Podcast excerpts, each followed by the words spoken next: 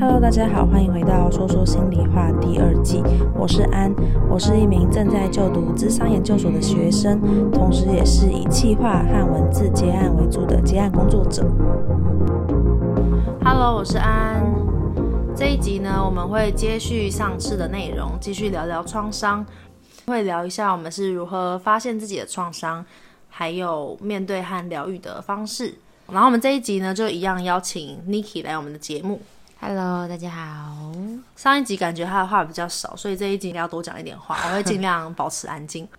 上一集其实有提到一本书的内容，那就有在讲说一个一个坚强的人突然落泪的时候，不知道大家有没有那种经验，就是你可能在做某件事情，看到某个场景，或是看到电影的某个桥段，然后你就不知道为什么你就哭得很惨。嗯，我应该有跟你讲过，我之前看《小王子》的电影，就看到爆哭吧，哭。我哭了大概三分之二场吧。但这件事情对我来说很奇怪，因为我平常也是不会在朋友面前，就是我也不会在别人面前哭的人，是总是坚强的人，对，总是坚强逃避伤痛的人。但我蛮少听到有人看小王子哭，欸，诶，蛮酷的。对，那部电影真的是戳到泪点，然后后来疯狂推荐给大家，然后大家都一直说到底哪里可以哭？对啊，就说你我也是被疯狂推荐人之一，但我也是找不到那个哭点。哎、欸，可是小王子还是很值得看的，当然当然当然。好，所以我想要提的就是那个突然掉泪的时候，我觉得这边可能我可以多分享一点，嗯、因为呃，如果平常就是跟自己感觉很靠近的人的话，你可能对自己就是比较有意识，或是你比较清楚自己的伤痛在哪里了。可是跟自己的感觉不一定那么靠近的时候，你如果突然发现自己的某一些情绪。呃，你的情绪强度突然大到一个跟平常不一样的程度的时候，那有可能就是你的一个创伤被激发的时候。嗯，嗯，我觉得还有一个是，你不知道为什么被吸引过去的时候。如果就是前一集讲到的那个重强迫性的重复的话，那这个东西就是会吸引你过去的。吸引的是什么意思？可以具体一点吗？吸引的意思就是说，你不自觉的会可能靠近这一个人呐、啊，他可能会跟你过去的，嗯，你成长经验的某一个人很相像，等等的。你是说类似吸引过去，然后之后又再一次重复、重蹈覆辙那个悲惨的结局，这样？很多感情不就是这样吗？虽然大家会不理解为什么会。遭遇到重复的事情，可是，在那个开始的时候，可能会有某一个 trigger，就是某一个陷阱啊。对对对，某一个陷阱，或是我英文也是没退步的，你很棒。有某一个契机点，嗯嗯，看起来是甜点，但其实是一个洞。所以呢，总结来说，我们觉得发现自己的创伤，第一个就是你的情绪强度大家跟平常不一样的时候，还有可能是你总是遇到一个。很吸引你的情境，可是最后却都落入了很悲惨的结局的时候。嗯，因为其实生命中有大大小小的创伤，我觉得就是我们会分享我们目前是可以跟大家分享的阶段。那在更多的可能我们自己都没有办法承受，我们可能就不会在这边分享。这样，我上一集其实也有稍微聊到一个，对啊，算是创伤啦，嗯、对啊，就觉得自己不重要嘛。我想要延续那个创伤。上一次提到那个，我小时候花比较多时间爷爷奶奶家成长，然后到后来回家的经验。那我其实就会有一个经验，是我很害怕一个人突然消失或是不回应。嗯，我通常遇到这样的情境的时候，我都会要开始往很坏的方向想。嗯，我就会一直觉得说：天哪，这个人会不会出了什么意外？嗯，或者是他会不会发生什么事情？你的历任男友好像很有这种情况。我有一次就是。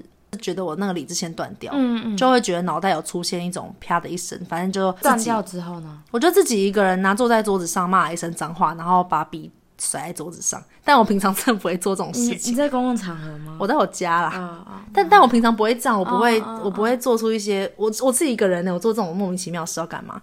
我那时候就很明显的觉得我自己有点失去控制的感觉，虽然大家可能觉得是一件小事情，所以其实这件事情有勾起我一个议题吧？我为什么我会这么？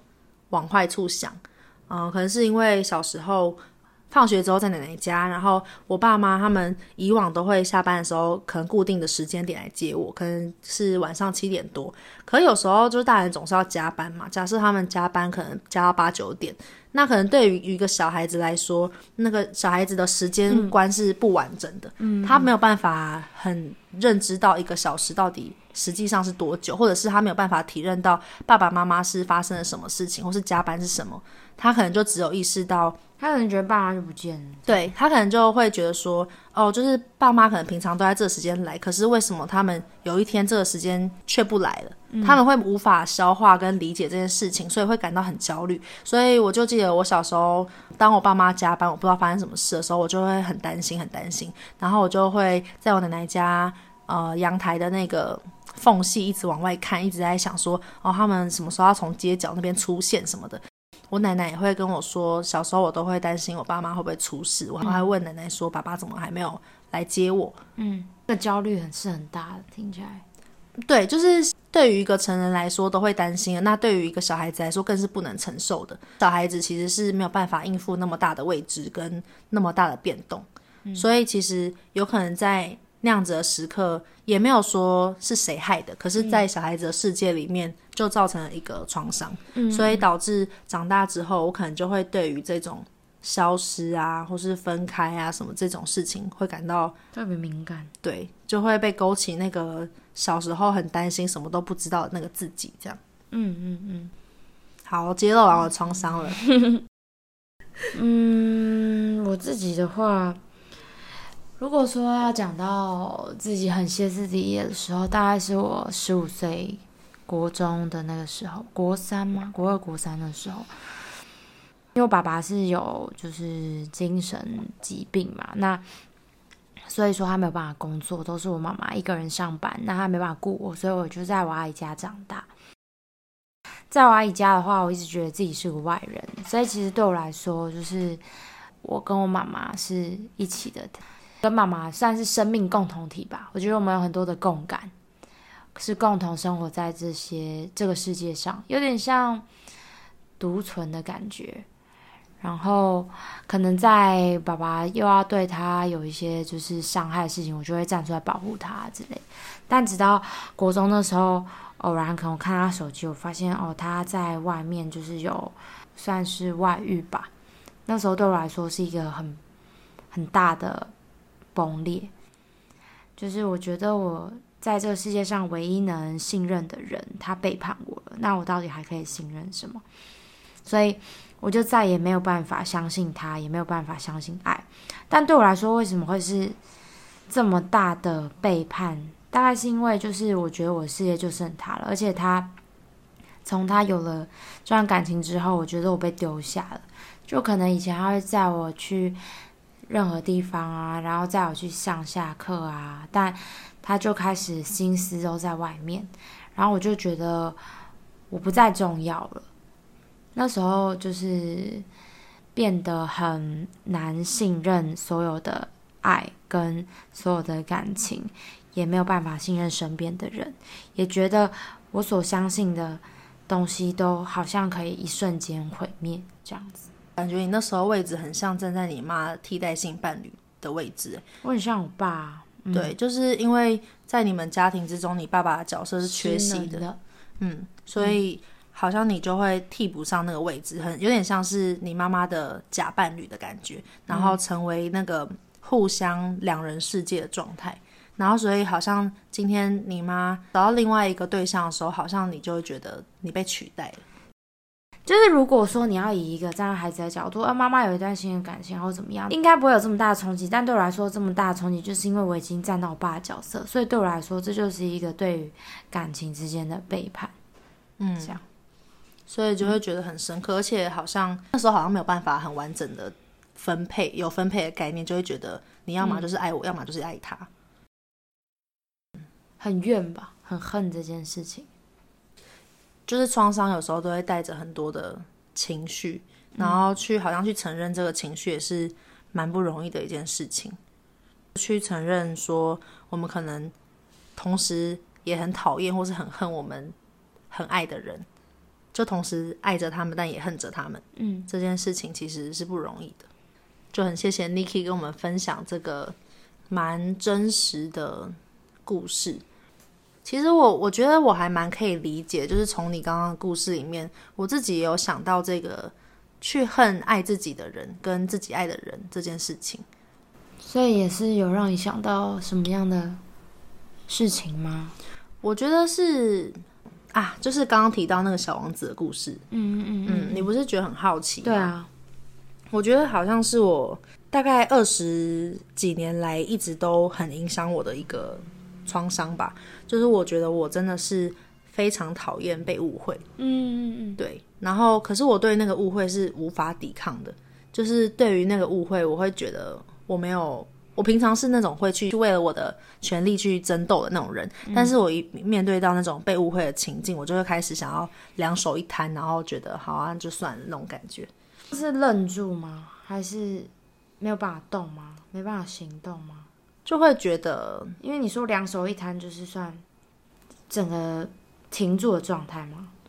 嗯，我那时候会觉得自己是，嗯，有点无能为力的感觉，因为。其实我们前面一集在讲那个 PTSD 的时候，对于创伤人来说，一个很很大的反应大概就是愣住、僵直，或者是无法行动。我觉得这也是在很大的冲击的那个 moment 会有的反应。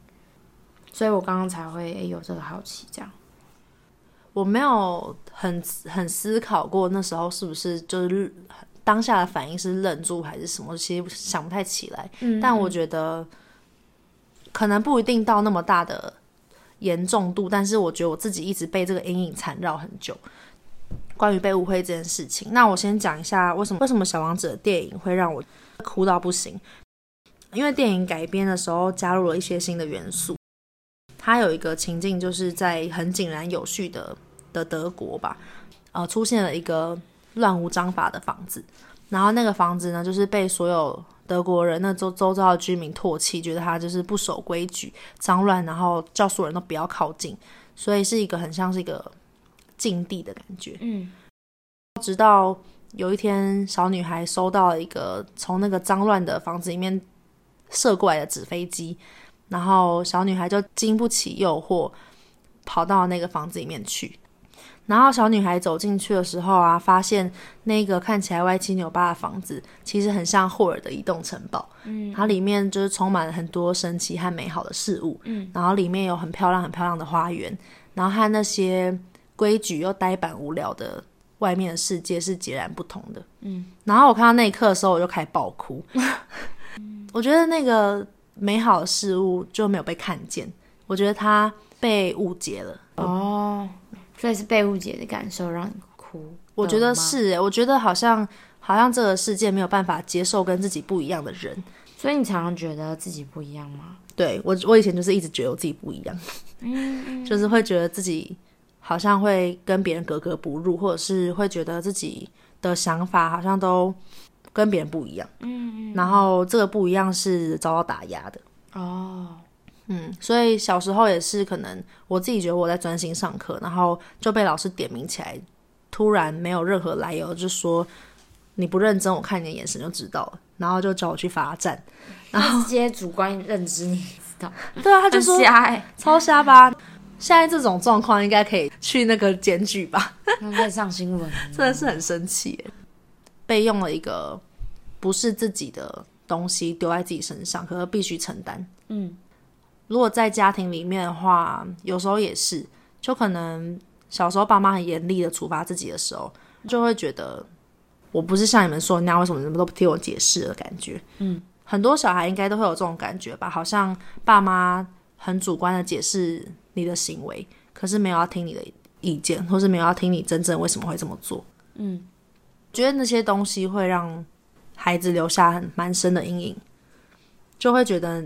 我的声音是不重要的，然后也没有人愿意听我讲什么，也没有人愿意看见我真正是什么样子的。嗯，长大以后，有时候对这种事情就很敏感，就是大家遵守权威，然后当我有一些问题或是好奇的时候，收到别人的质疑的感觉会很强烈。你就很容易感觉被质疑吗？主观跟客观的质疑可能都有，因为毕竟就是这个社会环境。我成长的学嗯、呃、学生时期的环境，对，嗯，体制会想要把我们我那时候的体质啊，对啊，就会把想要把我们塑造成一样的人，所以可能你提出问题的时候，别人就会觉得你怎么那么多问题，你为什么不能乖乖听话就好？嗯，对，觉得还蛮压迫的。然后这些感觉或是不被理解的感受，一直到后来长蛮大的时候，都还是存在着，就会有一种不被允许成为自己的感觉。嗯嗯。嗯之所以会说到，你可以理解你说的那种恨意的感觉，是小时候啊被体罚，会有非常非常强烈的愤怒。对于小孩子来说，那些情绪会太强烈，以至于他们没办法承受。所以有时候，呃，有些小孩子就会把那些情绪断裂，就是让自己从此不再感觉任何情绪，或是不再感觉任何愤怒，因为他们会觉得自己被那些情绪淹没，或是觉得那些情绪会毁掉他们。后来就会发展出。他们对于一些感受是没有办法感知的，的嗯，就能够描述自己心情的词汇啊，很少，或者是很难感觉到。对，嗯、是有原因的。觉得我可以想象，我那时候小时候是有多生气。我还记得那时候觉得不被理解的生气是非常非常巨大的，嗯、然后也觉得为什么我爸妈可以这样对我？那个愤怒好像是全世界那种感觉。嗯嗯。好，所以我们今天有聊了一下我们各自的创伤，后面呢就分享一下我们是怎么样去面对和走过，或者是没走过，现在在什么状态。关于被误会这件事情，有一部分是我童年的创伤，可是有一部分也是我自己不愿意，我的自我保护，然后让我不愿意让别人真实的了解我。所以你对于别人真实了解你有一个担心吗？可能也会害怕你真实的把自己掏出来，然后可能像被接纳，对，或者是像你说被背叛，或者是嗯然后会受伤的经验，所以可能到后来呢，就会不自觉的想要去形塑一个外在的模样，把内在比较细腻的一些感受封存起来。当然，如果我想要能够不被误解、真实理解的话，其实那些感受应该是要。也是要适当的出来透透气的，嗯，对，所以我觉得到后来其实比较偏向是我自己要去问我自己，我有没有办法把这些很真实的情感跟外在的行为跟模样这些面相都展露给其他人，呃，我信任的人、重要的人看，还有我有没有办法接纳我自己比较真实的样子，嗯嗯，对。有很多面相都可以疗愈，然后我觉得也没有一个是什么最先或是最好的，但我自己方式都不太一样。对，然后自己觉得最先要做的是接纳，因为在很多可能情绪来的时候，大家会先去批判，嗯，或是不接受，嗯，像是我们刚刚提到那些很强烈的恨或者是愤怒，我们可能就会觉得我们怎么可以这么恨一个人，嗯，或是对一个人生气，嗯，对。但我觉得其实接纳也已经算是蛮。后面的阶段嘞，我觉得是不是在接纳之前，先看见它的存在就够了？就我觉得有些事情，在你生命中的大大小小的生命的历程的创伤，有时候我们选择大部分的时候不看见它，但在你发现它影响了你很多，你先发现了它，看见了它，就静静的看着它。我觉得其实。这个就已经是第一步了，嗯，因为你先承认它存在在你的生命里，嗯，然后接纳，再开始接纳它成为你的一部分，嗯，我觉得好像看见他也是很像接纳的一部分，因为你选择看见，就代表你选择接受他是你的生命中的一部分的感觉。我觉得一开始就要做到接纳，我觉得好难哦，因为有些人可能有一些自己的成长背景。但我可能看见了哦，我是在这样的家庭中长大，但我不想要，我不想要他是我的一部分啊！我也想要在一个就是很嗯、呃、很有爱的家庭啊，很能够给予我爱，或者是很完整，大部分人认为的完整的家庭里长大。我记得我在青少年那个时候，我在开始看见哦，我自己的家庭跟别人不一样的时候。我一点都不想要，他是我的一部分。嗯，有点像是你承认承认这个事实，虽然你不想要，嗯，但你承认这个事实，并且承认你有被他影响，嗯嗯嗯，并且承认自己的无能为力吧。就其实面对面对很多事情，的时候，我们真的什么都不能做。嗯，譬如说，不论是可能，嗯，亲人的离去啊，也许时间就到了，或一段感情的离去啊，在那过程之前，我们都一定会挣扎或努力过，但有些时候，太多的因素是我们很难做到什么事情的。嗯，而且我觉得很多时候创伤是发生在小时候，然后那个很年幼或是很需要被照顾，还没有长出很多能力的那个自己，其实真的就是没有办法做什么事情。但我们甚至有可能会对那个没有办法做什么事的自己生气，嗯，就可能会觉得自己为什么当时不多怎么样一点？可是其实你就是一个小孩子啊，你就是。需要被照顾，你就是需要被爱。你怎么有办法再多做一些什么？在你还没有得到充分的养分之前，你要怎么样去保护自己？你要怎么样去保护别人？就是有时候会对于那个小孩子自己有太多的期待，可是其实会忘记了小孩子自己根本就没有办法承受这么多啊。最近很多人都在谈后悔这件事情，但嗯，那个时候的自己可能就真的没有足够的资源。就是再一次的做决定，又或再一次的经历的时候，可能事情都还是会这样的发生吧。对，所以我觉得有时候从这个承认自己的无能为力中找到自己的力量吧。嗯，然后我再提一下，就是这本书里面让我觉得很感动的一段自我对话练习。这个作者给他的个案的几段句子的接龙有。几句是写到说，如果我比现在更懂得接纳自己的话，我能。然后后面就让大家自己填写。还有，如果我能更懂得接受自己过去的失误，我就能点点点。那我觉得大家也可以边听的时候边可能思考一下自己会怎么样去完成这个句子。那我自己的句子就是分享给大家，我是写，如果我比现在更懂得接纳自己的话。我就能够真实的让情绪流露在每一个时刻，发自内心的感动跟体会当下，让我更有生命力。那我的另一个造句是：如果我更懂得接受自己过去的失误，我就能更爱自己，和自己更贴近，也对他人更宽容和包容。嗯，你要来造句看看吗？哎，我都没有先想好。哎，好了，我想想看啊。这种就是最直觉的，就最真实啊。嗯如果，但我现在很不接纳自己。好，我想想看啊、哦，如果我比什么现在更懂得接纳自己的话，嗯，读懂自己，也读懂所经历的一切，重新跟自己好好的相处，并且对话。嗯，那如果你能更懂得接受自己过去的事物的话，你就能。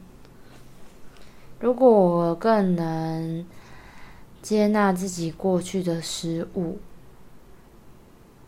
我就能把自己从愧疚感中解放吧，并且能够愿意让自己幸福。嗯，所以这这些话里面，就我觉得还蛮隐藏蛮多秘密的，像是。可以感觉 Niki 听起来现在就是不愿意让自己幸福，然后还有可能有强很多强烈的愧疚感的议题。嗯，他有一个哎，我觉得你可以练习一下，因为我觉得这一题我不知道为什么好像没有什么感觉，但是也许你会有感觉。他说，如果我可以改掉自我嫌恶的习惯的话，如果可以改掉自我嫌恶的习惯。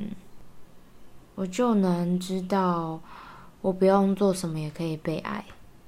哦，这句很感人呢，但我做不到。没有啊，你不要，你不能这样子，你要注意你的每一句话，哦、你每一句话都会成为现实。好，但我做得到，改一下。对，你做得到，只是还没，就是你会慢慢做得到。好，就很想跟大家分享自我叙说的学派，就是在讲说，你说出来的话就是你所实践的。所以你怎么说你自己的故事，嗯，嗯，其实就代表你怎么你会怎么做这件事情，还要影响到你的整个人。有时候你可能还没有做到那件事情，可是你说的方式不一样，你就在往那个方向迈进。嗯嗯嗯，然后还有你到底愿不愿意做到？有可能在你的呃说话的说故事的方式和角度里面隐藏了很多讯息跟秘密。嗯嗯，我觉得这个观点蛮有趣的，就跟大家分享一下。